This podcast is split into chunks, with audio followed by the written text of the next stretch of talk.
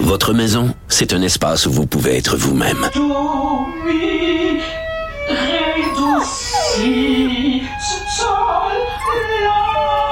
Elle mérite d'être bien protégée et vous méritez d'être bien accompagné. Trouvez la protection la mieux adaptée à votre maison avec Desjardins Assurance et obtenez une soumission en quelques clics sur desjardins.com. Protégez vos dépôts, c'est notre but. La SADC protège vos dépôts dans les institutions fédérales, comme les banques. L'AMF les protège dans les institutions provinciales, comme les caisses. Oh, quel arrêt! Découvrez ce qui est protégé à vos dépôts sont protégés.ca. Sophie Durocher. Sophie Durocher. Sophie Durocher. Mon nom est Sophie Durocher. Sophie Durocher. Des opinions éclairantes qui font la différence. Cube Radio. Bonjour tout le monde, bon vendredi. Je vais essayer de rester calme, je vais essayer de rester zen, je vais pratiquer les exercices de respiration que je fais dans mes cours de yoga. Aoum. Je vais essayer de rester calme aujourd'hui parce que je veux vous parler de quelque chose qui me met en... Vous savez quoi? Je suis vraiment estomaquée de voir qu'hier, quand euh, les élus de Montréal sont, ont prêté serment lors de cette cérémonie hein, avec la mairesse de Montréal, Valérie Plante. On parle bien de la ville de Montréal, une ville francophone dans une province francophone. Le discours d'ouverture a été euh, prononcé par un représentant de la nation Mohawk. Il a fait son discours en Mohawk et en anglais. En Mohawk et en anglais, à Montréal, une ville dont le premier, la première article de la charte de la ville dit Montréal est une ville de langue française. On est au Québec et Valérie Plante trouve rien de mieux que de demander j'ai tout le respect pour la nation Mohawk. C'est pas ça le problème. On est à Montréal. Comment se fait-il qu'on accepte ça? Un discours en anglais et en mohawk, pas un mot de français. Voyez-vous voir, là, vous, en Italie, un discours d'ouverture d'une mairie des, pour assermenter des élus en Italie où il n'y aurait pas un mot d'italien prononcé. En Espagne, pas un mot d'espagnol prononcé. En Chine, pas un mot de chinois prononcé. Ce serait inacceptable, mais ici au Québec, on accepte ça. À Montréal, on accepte ça. Et ce que je trouve absolument épouvantable, d'un point de vue médiatique, c'est que la raison pour laquelle on sait ça, c'est parce que ça a été couvert dans le journal de Montréal. Notre collègue journaliste qui a écrit un texte sur le discours, euh, sur la cérémonie d'ouverture, la cérémonie de sermentation, c'est dans son premier paragraphe. On nous apprend ça, que le discours était anglais, mohawk, pas un mot de français. Ça, c'est dans le journal de Montréal. Je me retourne vers la presse. Comment ça se fait qu'on n'en a pas entendu parler dans la presse? Dans la presse, une ligne on nous dit qu'Anashon Kevin Deere, gardien de la foi du Mohawk Trail Longhouse, a ouvert la cérémonie. C'est tout. Dans la presse, ils prennent pas la peine de mentionner le fait que le discours était en anglais puis en Mohawk. Coudon, la presse, ils habitent à Montréal? Ils savent-tu qu'on parle français à Montréal? Comment ça se fait que ce journal-là ne souligne pas de façon euh, au crayon rouge le fait que la cérémonie s'est ouverte avec un discours en anglais et en mohawk et qu'il n'y a pas un mot de français qui a été prononcé, à quel point il faut être colonisé, à quel point il faut être assimilé pour se rendre à cette cérémonie-là et ne pas être choqué par le fait qu'il n'y a pas un mot de français qui a été prononcé. Vous le sentez, là, je suis vraiment furieuse aujourd'hui. Je n'en reviens pas de cette histoire-là. Je ne reviens, revient pas du dédain de Valérie Plante et de cette administration-là pour le français, alors que il y a quelques, jours, il y a quelques semaines, le PDG d'Air Canada, Michael Rousseau, est allé devant la Chambre de commerce présenter un discours uniquement en anglais. Ça a soulevé un tollé ils se sont pas rendus compte à la ville de Montréal que peut-être ça allait soulever un tollé que le discours soit prononcé seulement en anglais et en mohawk. Vraiment, là, je n'en reviens pas. Puis j'ai aucune félicitation à faire à la presse qui passe ça sous silence comme si ça n'était pas un enjeu. Vraiment, là, quand j'ai lu ça ce matin dans le Journal de Montréal, un journal qui porte bien son nom parce que c'est un journal qui a à cœur le français à Montréal, quand j'ai lu ça dans le journal de ce matin, j'ai poussé un colérique. Ben voyons donc. De la culture aux affaires publiques. Vous écoutez Sophie Durocher. Cube Radio. Grosse nouvelle aujourd'hui, on s'y attendait bien sûr, vaccination pour les 5-11 ans au Québec. C'est vraiment un pas important, François Legault l'a dit, euh, c'est vraiment euh, le- un pas vers euh, l'immunité plus collective, là, vraiment une, une très très grande protection pour les Québécois. On va en parler avec docteur Olivier Drouin qu'on interviewe régulièrement ici à Cube, qui est fabuleux, pédiatre à Sainte-Justine, clinicien, chercheur à l'École de santé publique et spécialiste en sciences comportementales. Docteur Drouin, bonjour. Bonjour et merci des beaux mots. Ben, c'est parce que ben, je le souligne à chaque fois. Je trouve que c'est important en ces temps de pandémie de souligner euh, la présence médiatique euh, des différents euh, travailleurs de la santé qui non seulement contribuent à nous éclairer, mais font vraiment un travail de pédagogie. Donc, à chaque fois qu'on vous parle, on en apprend plus sur la science et vous donnez de votre temps bénévolement. Donc, on l'apprécie. Donc, je voulais le souligner.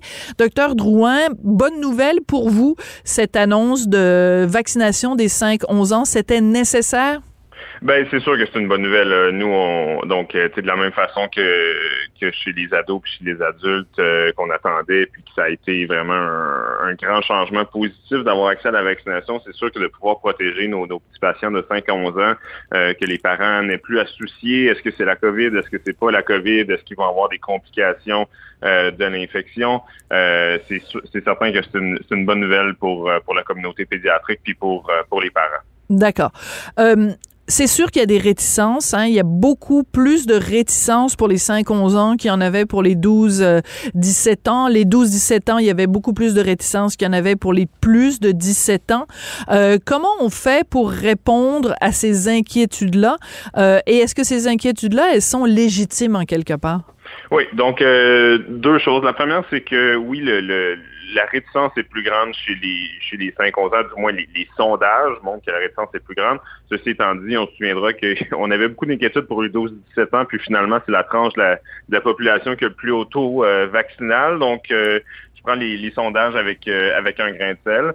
Euh, la deuxième, c'est que euh, je pense vraiment qu'il y y a beaucoup de gens qui, hésitent présentement, mais euh, qu'au fur et à mesure qu'ils vont voir que la vaccination euh, se déroule rondement, euh, qu'il n'y a pas de, de problème à long terme, qu'il n'y a pas de, de- d'effets secondaires majeurs. Je pense que les, les hésitants vont finir par se faire euh, convaincre. C'est ce qu'on a vu aussi dans les beaucoup dans les autres euh, groupes d'âge. Euh, puis oui, la, la vaccination est sécuritaire. Si Santé Canada l'a prouvé, c'est que euh, puis les- ce que les études ont montré, c'est qu'il y avait euh, il y avait très très peu euh, d'effets secondaires qui étaient euh, plus que mineurs. là. Donc évidemment, on peut s'attendre à avoir le, le traditionnel euh, petit bras qui fait mal pendant 24-48 heures, des petits syndromes, euh, des petits symptômes viraux. Euh, mais en la très très grande majorité, ça se passe ça se passe bien. Puis évidemment, une fois que la vaccination se sera entamée, on, on verra, on pourra s'assurer qu'il n'y a pas de- d'effets secondaires plus rares. Mais euh, au sud de la frontière, on vaccine déjà depuis quelques Voilà. semaines. Euh, puis ça se passe très, très bien. Là. Donc, on, on peut apprendre aussi, puis on peut se rassurer de ce qui se passe aux États-Unis, euh, qui ont déjà commencé à vacciner les 5-11 ans depuis quelques semaines. D'accord. Une un des questionnements que les gens ont parmi les réticences, en tout cas, ou parmi les, les, les questions soulevées, c'est de dire pourquoi vacciner les 5-11 ans alors que euh, très peu en sont atteints et euh, très peu en sont atteints de façon grave? Qu'est-ce que vous répondriez à ce, à ce à- juste à ce questionnement-là? Parce qu'on va pas les prendre tous les uns après les autres, mais celui-là, quand même, me paraît, euh, c'est important de remettre les pendules à l'heure. Oui, ben c'est un, un excellent point, puis c'est un point qui est très euh, qui est très valide et qui est très légitime. Puis je suis d'accord avec vous que c'est le c'est le questionnement que beaucoup de parents ont. Puis je vais pas euh, après 19 mois de pandémie à dire que euh, ça se passe bien chez les enfants, je vais pas changer mon fusil d'épaule ce matin. Euh, mais donc oui, la grande majorité des enfants qui, qui contractent le virus euh, euh, s'en sortent très bien. On a quand même un, un certain nombre d'enfants qui ont des, des manifestations plus graves de la maladie, qui doivent être hospitalisés, qui doivent aller aux soins intensifs, à la fois à cause de l'infection aiguë, mais aussi du syndrome inflammatoire euh, post-COVID, où est-ce qu'on a eu quand même beaucoup d'enfants qui ont besoin de support respiratoire, cardiaque, Mm. d'aller d'aller aux soins intensifs. Donc, tu sais, pour nous, si on a un outil sécuritaire pour prévenir ces cas rares-là, euh, je pense que ça vaut la peine. Semaines. puis, donc ça, c'est l'aspect plus personnel. Puis après ça, il y a l'aspect un peu plus sociétal. Donc, évidemment, plus on a de, gens qui sont vaccinés, moins le virus circule. Moins le virus circule, moins il y a de chances qu'on qu'il mute, qu'on développe un, nouveau variant, qu'on qui pourrait échapper à la, vaccination. Donc, euh, puis plus, euh, évidemment, plus on se rapproche d'une euh, vie normale puis d'une levée des mesures sanitaires. Donc, c'est pas seulement pour protéger, mettons, Jean-François qui a 6 ans, c'est pour protéger aussi grand-maman Ginette qui a 92 ans et si on veut qu'elle puisse donner des petits bisous à Noël à, à Jean-François, il faut que Jean-François soit vacciné. Donc, c'est pas juste pour protéger les enfants eux-mêmes et c'est pour protéger aussi l'ensemble de la société. Et, le point que vous apportez concernant justement moins le virus va circuler, moins il y a d'occasions pour une mutation. Ça, c'est un point qui, qui, est important d'être martelé, hein, docteur Drouin. Oui, puis c'est le point aussi pour vacciner, euh, bon, vacciner tous les tous les personnes qui peuvent être vaccinées. Euh, puis euh, vacciner, c'est aussi l'argument qu'on peut utiliser pour pour s'assurer que la vaccination a lieu non seulement au Canada, mais aussi outre-mer. donc, oui, plus plus le virus circule, plus il y a de chances qu'il il y a une mutation. Il y a toujours une mutation qui se passe dans le virus à mesure que celui-ci se, se réplique. La grande majorité sont c'est des mutations mineures qui changent pas grand-chose. Il y a des mutations qui font en sorte que le virus est moins moins grave selon les aime. Mais de temps en temps, il y a une mutation, comme euh, ce qui s'est passé avec le variant Delta, qui fait en sorte que le, virus est plus, euh, plus virulent, plus euh, transmissible, qui cause des, manifestations plus sévères. donc, c'est ça qu'on essaie d'éviter. puis, on sait aussi que oui, les adultes, il y en a une très grande majorité qui sont vaccinés, mais il y a un faible pourcentage qui vont développer des, infections malgré la vaccination. Euh, donc euh, oui, on veut essayer de, protéger les enfants, mais aussi de protéger euh, pas juste les Jean-François, mais les Ginette aussi. Oui, c'est ça. Et, et puis, de toute façon, je parlais tout à l'heure, je disais, bon, les, les, les cas chez les enfants sont, sont, sont moins présents et il y a moins de, de, de, formes graves, sauf que quand c'est notre enfant à nous qui l'a, la COVID, et qui a, et qui a des conséquences graves, c'est bouleversant. Donc, un enfant, c'est un enfant de trop. Donc, si on peut les protéger, c'est euh, ça fait quand même toute une différence. La dernière fois qu'on s'est parlé, docteur Drouin, c'était le 1er novembre, donc il n'y a pas si longtemps que ça. Et euh, vous nous on parlait du fait qu'il y avait quand même beaucoup de cas de, de VRS à Sainte-Justine. Comment ça va aujourd'hui? On est rendu le 19 novembre. La situation est, est, sous contrôle à Sainte-Justine. Ça va bien? Les urgences sont pas trop débordées? Euh, c'est définitivement sous contrôle. C'est sous contrôle occupé. Ouais. Donc, ça s'est légèrement calmé, euh, mais notre unité de débordement est encore euh, très, très active. C'est où est-ce que je passe euh, ma semaine.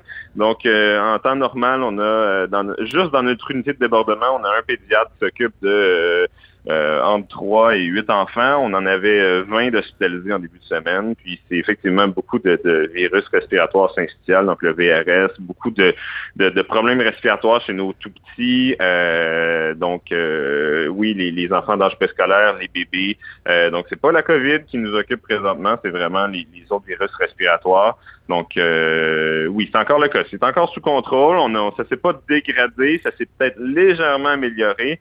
Mais c'est sûr qu'on regarde, euh, on regarde le calendrier, on voit les gens qui rentrent à l'intérieur, les journées qui raccourcissent, mm. le temps des fêtes qui s'en vient, puis on a tous une petite, euh, une petite anxiété. On est prêt, mais euh, on, espère qu'on va, que ça va pas se dégrader davantage que, que, la situation actuelle. Ouais. Vous avez sûrement vu circuler ces chiffres-là. on, on a fait des, des, statistiques et ça montre qu'il y a un jeune Montréalais sur dix qui possédait entre mai et août 2021 des anticorps découlant d'une infection par la COVID-19. 1 sur 10, c'est beaucoup, ça? Est-ce que ces chiffres-là vous ont surpris quand ces chiffres-là sont sortis? Euh, ben écoutez, on, savait qu'il y avait un bon taux de, de patients qui étaient asymptomatiques ou très peu symptomatiques. Euh, donc, euh, c'est bon, c'est surprenant en ce sens que euh, oui, on, savait qu'il y en avait une certaine proportion qui ne développait pas de symptômes. Je pense que cette ampleur-là, peut-être que peut-être qu'on n'avait pas cette impression-là. mais bon, c'est quand même une bonne chose. Mais ça veut aussi dire que 90% des enfants qui n'ont pas d'anticorps. Oui. donc, si on revient à la vaccination, je pense qu'on peut essayer d'aller chercher un chiffre qui est peut-être un petit peu plus, un niveau de protection qui est, plus grand que, que ce 10 %-là. Euh, donc oui, mais c'est une bonne nouvelle s'il y a 10% des enfants qui ont, qui ont été hospitalisés, qui ont, qui ont été euh, infectés, puis qu'il n'y en a pas plus qui ont été hospitalisés, c'est quand même une bonne nouvelle, oui. Oui, mais ça, c'est intéressant. Et c'est pour ça, j'ai commencé en disant que c'était important de parler à des gens comme vous, docteur Drouin, parce que voyez comment vous m'avez retourné comme une crêpe et j'adore me faire retourner comme une, comme une crêpe euh, dans ces... Dans, non, mais c'est vrai, parce que moi, je disais, oh mon Dieu, un jeune sur dix qui a eu... Puis là, vous dites, ben non, de Madame Durocher, c'est, c'est pas le verre à moitié plein, euh, à moitié vide, c'est le verre à moitié plein. Puis même, euh, dans ce cas-là, il était à 90% plein. Vous, vous voyez le côté positif de se dire, ben, les, le 90% qui a pas été exposé, qui a pas euh, les, les, les, anticorps, on va aller les chercher justement avec la vaccination. Donc, c'est pour ça que c'est important que des scientifiques comme vous, des gens qui ont un mur rempli de diplômes, pas mal plus de diplômes que moi, que vous alliez sur la place publique pour éduquer un par un, pour euh, euh, répondre aux questions. C'est extrêmement important. Mais je pense que ben merci un de me donner la, possibilité de le faire. Euh, deux, oui, je pense que un, très humblement, si je peux si je peux contribuer à, combattre la, désinformation, à donner l'information fiable aux parents, aux familles, je vais continuer à faire. Puis la troisième chose, c'est que c'est vraiment en prenant le temps de d'en discuter, euh, de, de vulgariser, de, de de, de, répondre aux questions euh, à la fois des médias, mais aussi euh, des parents. Euh, je pense que c'est comme ça qu'on réussit à avoir une société euh, plus en santé, puis à faire en sorte que, que tout le monde est, est, mieux informé, puis mieux protégé. Oui, parce que euh, c'est quand même assez étrange, parce que euh, ça fait quand même des années qu'il y a comme une frange de la population qui a une réticence par rapport aux vaccins. On a entendu pendant des années toutes sortes de niaiseries à propos des vaccins, que ça, que ça, ça causait l'autisme, bon, que c'était associé à toutes sortes de, de, de patentes alors que quand même, c'est quand même d'un point de vue scientifique, une des plus grandes découvertes de l'humanité, d'avoir créé des vaccins. Je veux dire, Monsieur Pasteur, là, c'est quand même un grand génie de la science. Donc, est-ce que vous arrivez à comprendre pourquoi euh, les, les, vaccins, puis les vaccins pour les enfants, pourquoi il y a une telle... Euh, pourquoi il y a autant de préjugés? Pourquoi il y a autant de peur?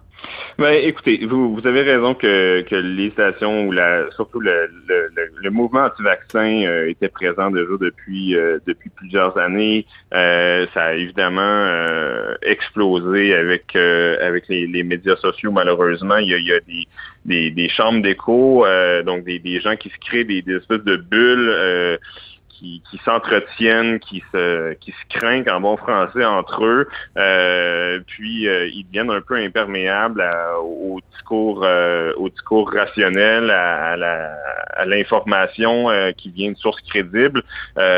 puis oui, ça peut, ça peut attaquer tout le monde. Il y avait un, président d'un pays pas très loin de chez nous qui un peu dans ce monde jusqu'à récemment. Puis, écoutez, il y a, une, y a une... malheureusement les, gens qui euh, qui produisent cette, cette mauvaise information-là, c'est des gens qui sont très très euh, intelligents, sont très méchants, mais sont très intelligents. Euh, c'est-à-dire qu'ils prennent avantage, euh, ils comprennent la façon dont l'esprit humain euh, fonctionne, puis ils vont l'exploiter pour leur fin. puis malheureusement, parfois la, la, santé publique, la science, l'establishment le, a un petit peu plus de difficultés à aller raisonner peut-être à aller rejoindre les familles. puis je, je, le, je, le, donne aux gens. Là. C'est, pas c'est pas intuitif de si on prend un, recul il faut, faut, faire confiance au système puis au processus, mais, mais de, de l'expérience d'une personne qui se fait vacciner, c'est bon, je, suis en santé, j'ai aucun problème, euh, je vis ma vie, puis là, faut j'ai quelque chose d'inconfortable, faut que je manque du travail, faut que je me déplace. Puis me faire piquer.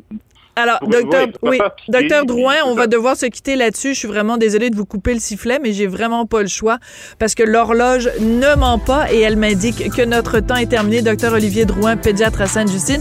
Merci beaucoup, puis bonne chance, puis merci encore d'avoir euh, démystifié tout ça. Merci beaucoup à vous. Au revoir. Merci, docteur Drouin.